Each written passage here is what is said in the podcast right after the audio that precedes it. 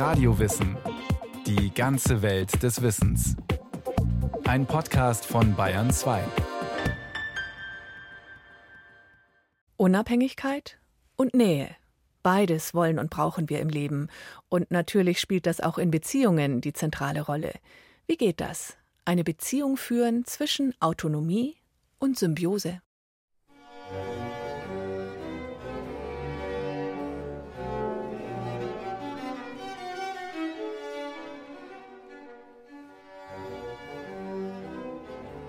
Da stand eine Hütte am Ende des Dorfes. Niedrig und klein, nur mit Schilf gedeckt. Aber in diesem ärmlichen Haus wohnte ein glückliches Paar, Philemon und Baucis. Hier hatten die beiden zusammen die frohe Jugend durchlebt, hier waren sie zu weißhaarigen Alten geworden. In herzlicher Liebe einander zugetan, ertrugen sie heiter ihre Armut. Bereits in der griechischen Mythologie ist das Ideal einer lebenslangen, innigen und glücklichen Beziehung beschrieben worden. Philemon und Baucis, die den Göttern Unterschlupf gewährten und dadurch ihren sehnlichsten Wunsch erfüllt bekommen, nach einem langen gemeinsamen Leben gemeinsam zu sterben.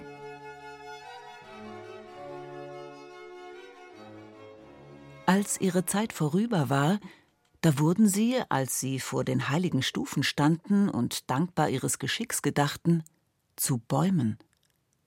So endigte das ehrwürdige Paar. Er wurde zur Eiche, sie zur Linde. Und noch im Tod stehen sie traulich beisammen, wie sie im Leben unzertrennlich waren. Das lebenslang einander in tiefer Liebe verbundene Paar Philemon und Baucis ist in den letzten 2000 Jahren in vielen Varianten als Inbegriff einer glücklichen Verbindung beschrieben worden, ob in der Literatur, in der Musik oder auf Gemälden der frühen Neuzeit. Die beiden gelten bis heute als Ideal einer Liebesbeziehung. Und in der ersten Phase der Verliebtheit ist es ja auch bei vielen Paaren genau so, eng, symbiotisch, verschmelzend.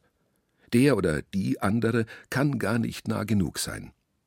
Aber irgendwann, nach dem ersten emotionalen Rausch, stellt sich dann die Frage, wie es weitergehen soll. Wie kann man es hinkriegen, mit dem Partner, der Partnerin, nah und vertraut zu sein, aber gleichzeitig auch seine eigenen Dinge zu tun, sich frei zu fühlen und selbstbestimmt? Diese beiden Grundbedürfnisse können in jeder sozialen Verbindung zu einem schwierigen Spagat werden, nicht nur bei romantischen Liebespaaren. Wenn zwei Partner zusammenkommen, dann kommen ja zwei Ichs zusammen. Und die Ichs haben Eigenständigkeit. Und aus den beiden Ichs wird ein Wir. Das bedeutet auch ein Stückchen, dass ich auch Teile von meinem Ich verzichten muss, um das Wir zu haben. Und das ist immer wieder verhandelbar. Erklärt Birgit Kühl, Paartherapeutin aus Hamburg. Jegliche Form von Beziehung, ja sogar von sozialer Interaktion, erfordert ein offenes Zugehen auf den anderen, ein Hintanstellen von eigenen Vorlieben, erfordert Neugier und die Bereitschaft, auch mal nachzugeben. Und das geht zwangsläufig mit einem graduellen Verzicht auf individuelle Selbstbestimmung einher. Der andere ist äh, immer auch anders und das muss ich ja immer ein Stückchen akzeptieren. Sprich, ich kann nicht alles durchsetzen, was ich immer möchte. Also in Beziehung sein und Selbstbestimmtheit und Nähe und Freiraum. Das sind ja sozusagen immer die beiden Pole, in denen man sich bewegt. Soziale Kontakte können immer dann zu stabilen Beziehungen werden, wenn die Beteiligten einen Weg finden, mit dem alle zufrieden sind. Psychologisch betrachtet hat eine Beziehung die größten Chancen, beständig zu sein, wenn es gelingt, eine Balance zu finden zwischen Selbstbehauptung und Anpassung. Und zwar einerseits in der Beziehung selbst, das heißt nicht klammern, eigene Interessen pflegen, Freunde allein besuchen und dabei trotzdem zugewandt und emotional verlässlich zu sein aber auch jede und jeder Einzelne sollte für sich selbst ein Gleichgewicht finden zwischen dem Bedürfnis nach kuscheliger, inniger Nähe und dem Wunsch nach Selbstbestimmung. Unabdingbar dafür, man muss die eigenen Bedürfnisse kennen, sie einordnen können, für sie eintreten und für sie streiten. Darüber hinaus sollte man in der Lage sein, sich zu arrangieren und Kompromisse zu machen. Was diese allgemeinen Sätze aber konkret bedeuten, wie eine solche Balance aussehen kann, dafür gibt es kein Patentrezept. Ich glaube, dass es ganz wichtig ist, ob ich mich in einer Beziehung angenommen fühle, gesehen fühle, ernst genommen fühle und respektiert und akzeptiert fühle. So wie ich bin, auch wenn der andere anders ist. Dann kann man sich zwar ganz viel streiten, aber es ist im Grunde genommen eine ganz sichere Bindung da zwischen den Partnern. Und ich glaube, darum geht es eher. Man kann in der Nähe verbunden sein, man kann auch in der Distanz verbunden sein. Das muss jedes Paar selber austarieren. Aber schlussendlich geht es immer um die Bindung.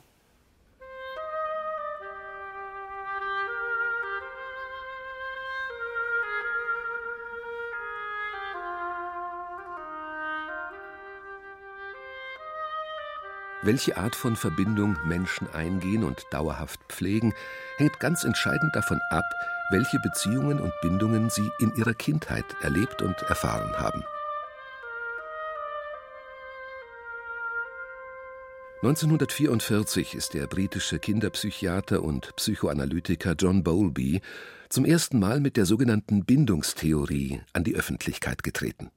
Grundlage dafür waren empirische Studien. Bowlby hatte sich gefragt, welche Einflüsse auf menschliches Verhalten wirken. Und er hatte dazu die Biografien von 44 jugendlichen Kriminellen untersucht. Der Forscher stellte fest, dass sie alle gestörte Beziehungen zu ihren Müttern hatten. Daraus leitete er die Hypothese ab, dass eine problematische Mutter-Kind-Beziehung zu Verhaltensauffälligkeiten führt und die Persönlichkeitsentwicklung beeinträchtigt. Zunächst erntete er dafür fast ausschließlich Kritik. Aber in den folgenden Jahrzehnten gelang es Bowlby zu zeigen, dass Menschen mit einem angeborenen sozialen Verhalten ausgestattet sind, dem sogenannten Bindungsverhalten. Dieses soll, evolutionstheoretisch betrachtet, das Überleben des Individuums sichern. Es prägt aber auch gleichzeitig die Interaktion mit anderen Menschen.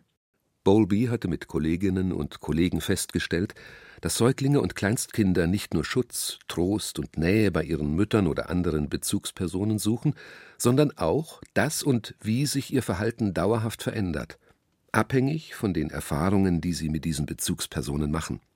Bei unseren Eltern lernen wir ja Beziehungen sozusagen. In den ersten Lebensjahren prägt sich ja ganz viel von unserem Gehirn.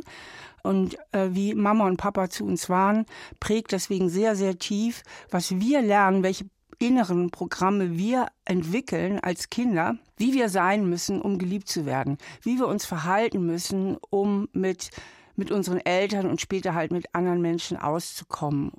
Auch Stefanie Stahl, Psychotherapeutin in Trier, betont, wie sehr die frühkindlichen Erfahrungen das soziale Verhalten beeinflussen und die Weise, wie wir später Beziehungen führen. Wenn Menschen in ihrer frühen Kindheit keine sichere Bindung erfahren haben, fällt es ihnen beispielsweise häufig ausgesprochen schwer, sich dauerhaft mit anderen zu verbinden. Sobald die erste Phase der Verliebtheit abgeklungen ist, bekommen sie Angst vor zu viel Nähe. Pläne für eine gemeinsame Zukunft sind ihnen dann genauso unbehaglich wie Überlegungen, eine gemeinsame Wohnung zu suchen. Sie gehen dann auf Distanz zum Beispiel indem sie ständig unterwegs sind oder indem sie sich innerlich zurückziehen, den anderen kritisieren und abwerten. Oder sie neigen zu Kontrolle und Eifersucht, weil sie befürchten, ihrem Gegenüber nicht zu genügen.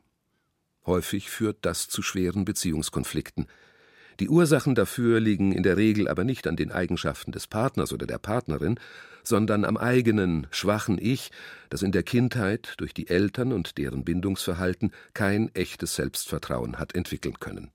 Da passiert es halt immer noch häufig, dass Kinder unbewusst so die Botschaft erhalten, wenn du willst, dass wir dich lieb haben, dann musst du unsere Erwartungen erfüllen. Das heißt, dass Kinder sich zu sehr anpassen müssen an die elterlichen Bedingungen.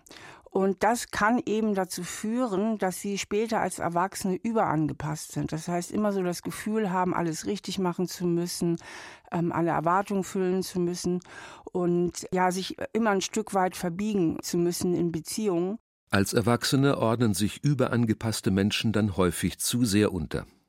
Sie fühlen sich von ihrem Partner vereinnahmt und erleben sich selbst als wenig wirkmächtig. Aber sie klammern sich an den anderen weil sie hoffen, dadurch mehr Beistand und Sicherheit im Leben zu bekommen. Überangepasste Menschen suchen häufig in symbiotischen Beziehungen Schutz. Viele dieser Verbindungen halten jahrzehntelang, weil beide froh sind, eine Stütze fürs Leben gefunden zu haben, auch wenn Psychologen solche symbiotischen Beziehungen skeptisch sehen. Denn sie sind nur möglich, weil die Selbstwahrnehmung und das Autonomiebedürfnis der Partner gestört sind. Manchmal halten solche symbiotischen Beziehungen auch nur für kurze Zeit, weil es einem von beiden zu eng wird. Dadurch kann es ihnen passieren, dass die Beziehungen etwas als etwas erleben, was sie auch schnell einengt, weil sie sich selber so einengen, weil sie immer meinen, ich muss angepasst sein. Und deswegen kann es passieren, dass sie Beziehungspartner nach der ersten Verliebtheit irgendwie als Freiheitsdiebe wahrnehmen oder die ihnen ihre persönliche Freiheit klauen. Nicht wenige Menschen stolpern so von gescheiterter Beziehung zu scheiternder Beziehung. Sie schaffen es nicht, sich im psychologischen Sinn zu einer eigenständigen Person zu entwickeln. Grund dafür sind nicht nur die Bindungserfahrungen in der frühesten Kindheit, sondern auch die Werte, die in einer Gesellschaft vermittelt werden. Was ist wichtig? Oder wie wollen wir leben? Das sind Fragen, die jede Epoche, jede soziale Gemeinschaft anders beantwortet. Und auch das prägt unsere Auseinandersetzung mit uns selbst, meint die Schweizer Psychotherapeutin Verena Kast.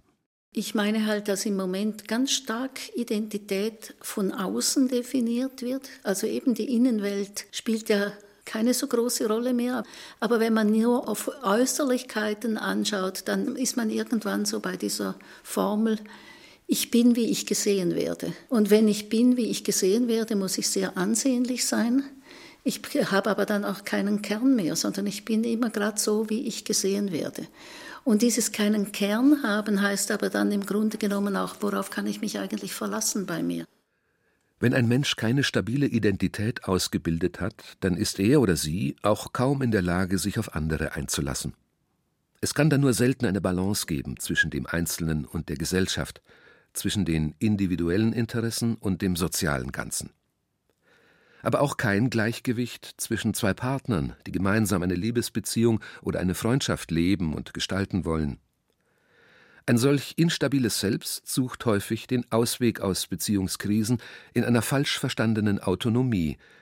Denn kompromisslos unabhängig sein zu wollen, sich nicht auf andere einzulassen, ist kein Ausdruck von individueller Selbstbestimmung, betont Verena Kast.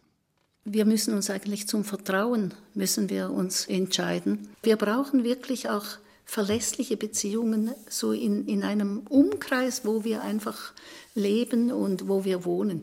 Wir müssen uns mehr befreunden. Also weniger miteinander rivalisieren, weniger einander neiden, sondern, sondern befreunden heißt eigentlich, es ist eine freiwillige Beziehung, die wir eingehen. Das sind im Grunde genommen sehr freundliche, tragfähige Beziehungen. Solche brauchen wir.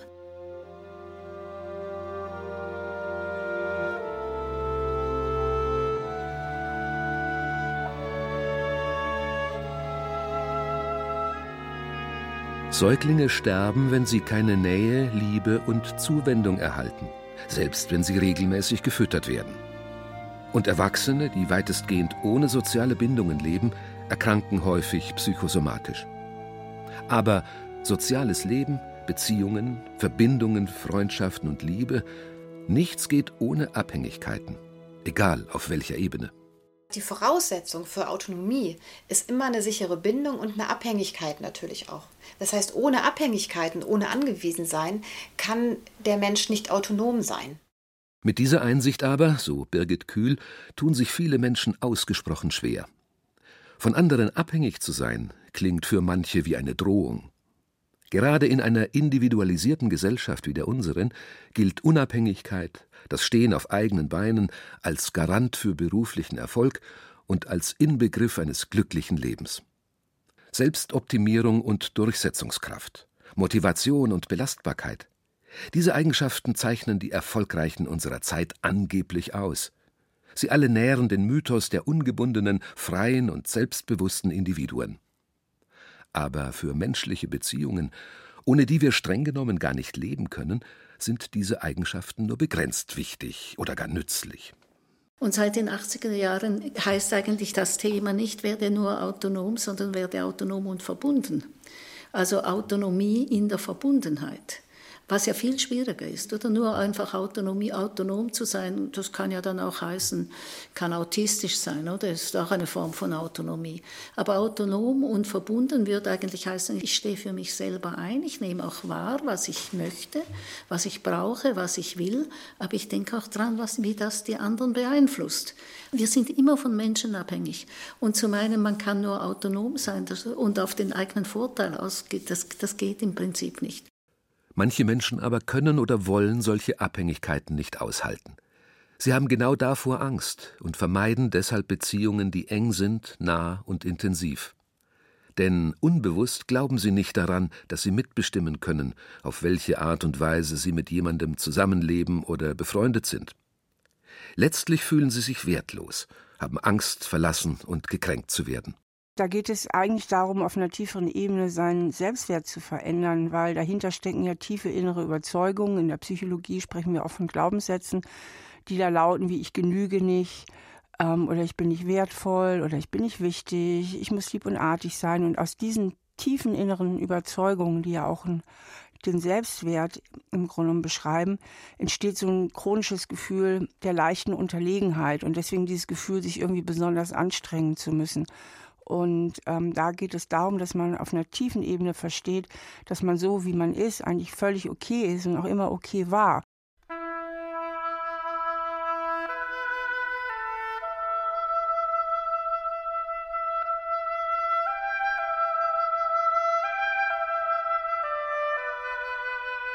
Negative Erfahrungen in der frühen Kindheit sind zwar prägend und eine Grundlage für alles, was später erlebt wird, betont Stefanie Stahl, aber sie sind trotzdem keine Sackgasse.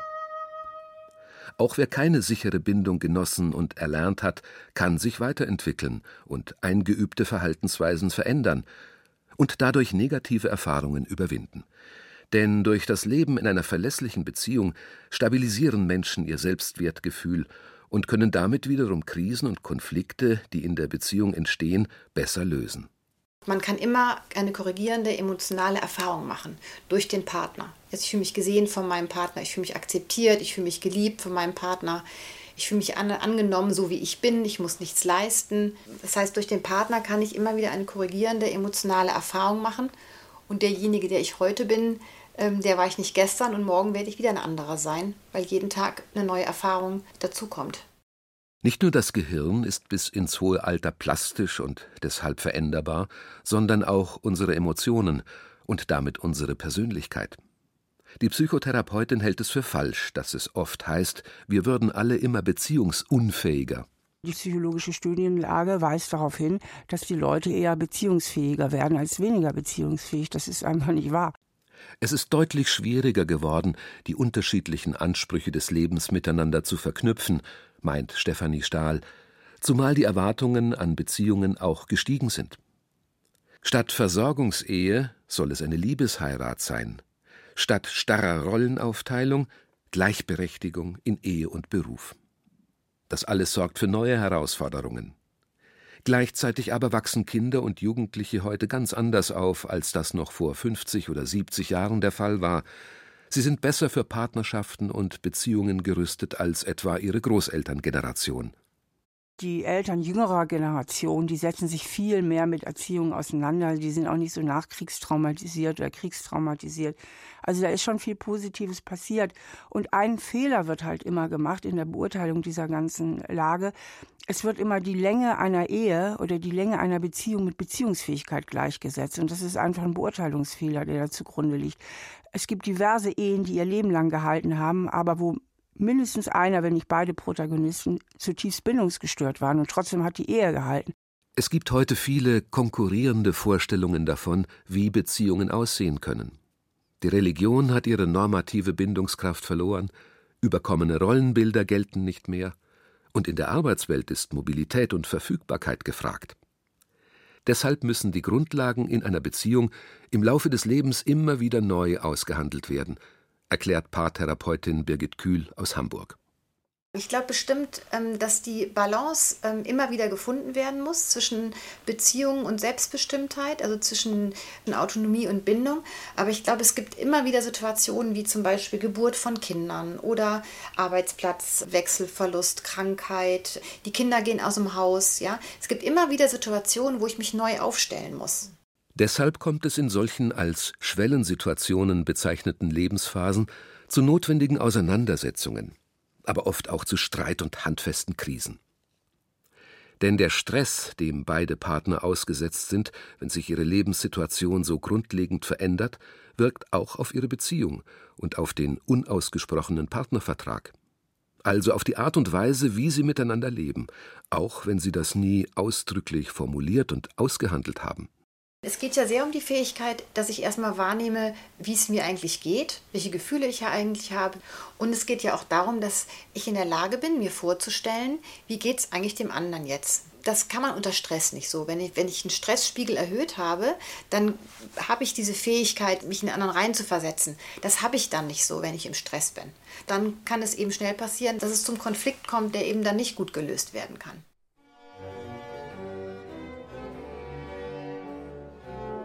Beziehungsfähige Menschen fühlen sich autonom und frei und trotzdem in stabilen Verbindungen gut aufgehoben. Sie können glücklich und zufrieden sein, selbst wenn sie Enttäuschungen und Frustration erleben, weil sie sich selbst dadurch nicht grundlegend in Frage gestellt fühlen. Sie schaffen es, die beiden Pole Autonomie und Nähe im Laufe des Lebens immer wieder in eine Balance zu bringen. Persönlich, aber auch innerhalb von Beziehungen auch wenn es eine lebenslange Aufgabe bleibt, beide Pole immer wieder neu auszuloten und miteinander zu verbinden.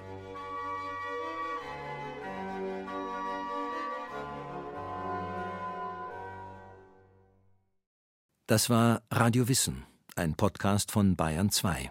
Symbiose und Autonomie von Daniela Remus. Es sprachen Rahel Comtes und Heinz Peter. Technik Robin Ault und Robert Geier. Regie führte Axel Wostri. Die Redaktion hatte Susanne Pölchau.